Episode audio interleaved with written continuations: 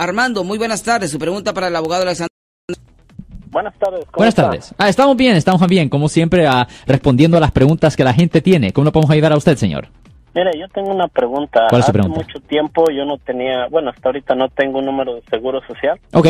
Yo usaba uno, solamente lo usé para abrir tarjetas de crédito, ¿ah? Uh oh. Nunca debí nada, nunca pagué nada, ah, nunca ah, quedé a deber nada. No Sí. saqué un carro, solamente el crédito, pues que se necesita para, para rentar unas herramientas o eso. Ajá.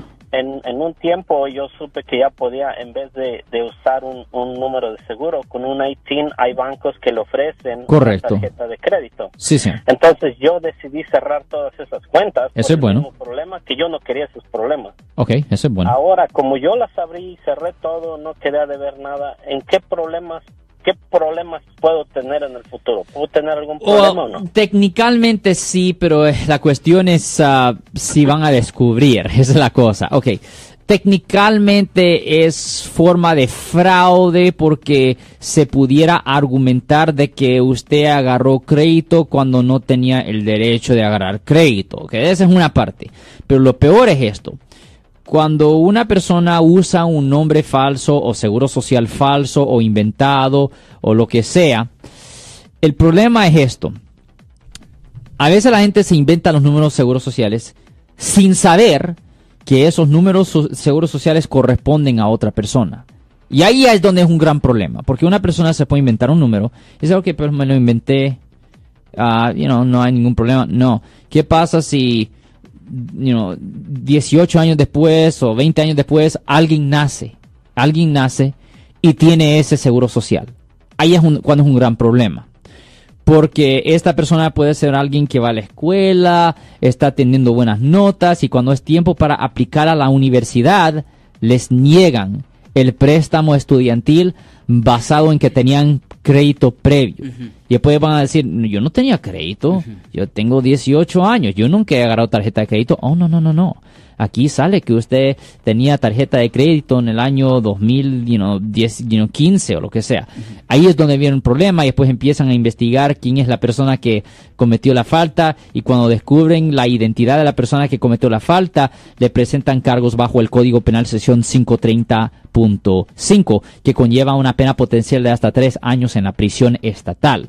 So, sí le pudiera a, afectar desafortunadamente de esa forma y hemos visto esas situaciones. Porque recuerden que obviamente una, un menor de edad no va a tener acceso a crédito, so no va a saber si es víctima de, de robo de identidad hasta después de que trate de aplicar para crédito o para un préstamo estudiantil, señor. La otra pregunta es, entonces, tratando de arreglar los papeles de migración, cuando ellos revisan, digamos, el récord que, que la persona tuvo, ¿se ve afectado ahí también o no? Esa parte no le puedo decir. Eso es una buena ah, pregunta para un abogado de migración. Recuerden que nosotros somos criminalistas, o no le puedo decir esa parte. Simplemente le estoy diciendo que, aunque usted, obviamente es bueno, es bueno que usted cerró las tarjetas y pagó todo. Esa, esa es una parte buena, ¿ok? Esa es la parte buena. La mala es que si en el futuro, si en cualquier momento en el futuro, si en cualquier momento del futuro, si se descubre eso, ¿me? Que, que, que ese número corresponde a otra persona, ahí es donde el problema se podía manifestar. Ahí es donde realísticamente se podía, prole- ah, le podían presentar cargos de un delito mayor. Muchísimas gracias, mi estimado Arturo. ¿Tiene otra pregunta?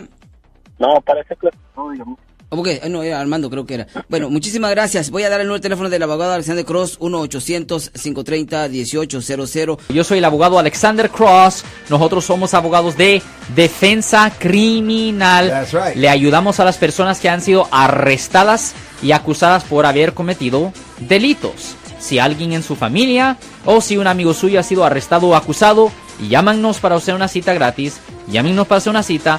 Ese número es el 1 800 530 1800. Estamos aquí en toda la área de la Bahía. 1 800 530 1800 y como siempre, por casos criminales, casos penales. Damos la primera cita gratis en nuestra oficina. Siempre estamos aquí todos los martes y viernes a las 12 y 35 respondiendo a sus preguntas con respecto a los casos penales y también nos pueden hacer preguntas en nuestra página de Facebook Live, doctor Alex Abogado de nuevo 1-800-530-1800 Marco. Bueno, vamos a esta llamada telefónica, pero ya fuera.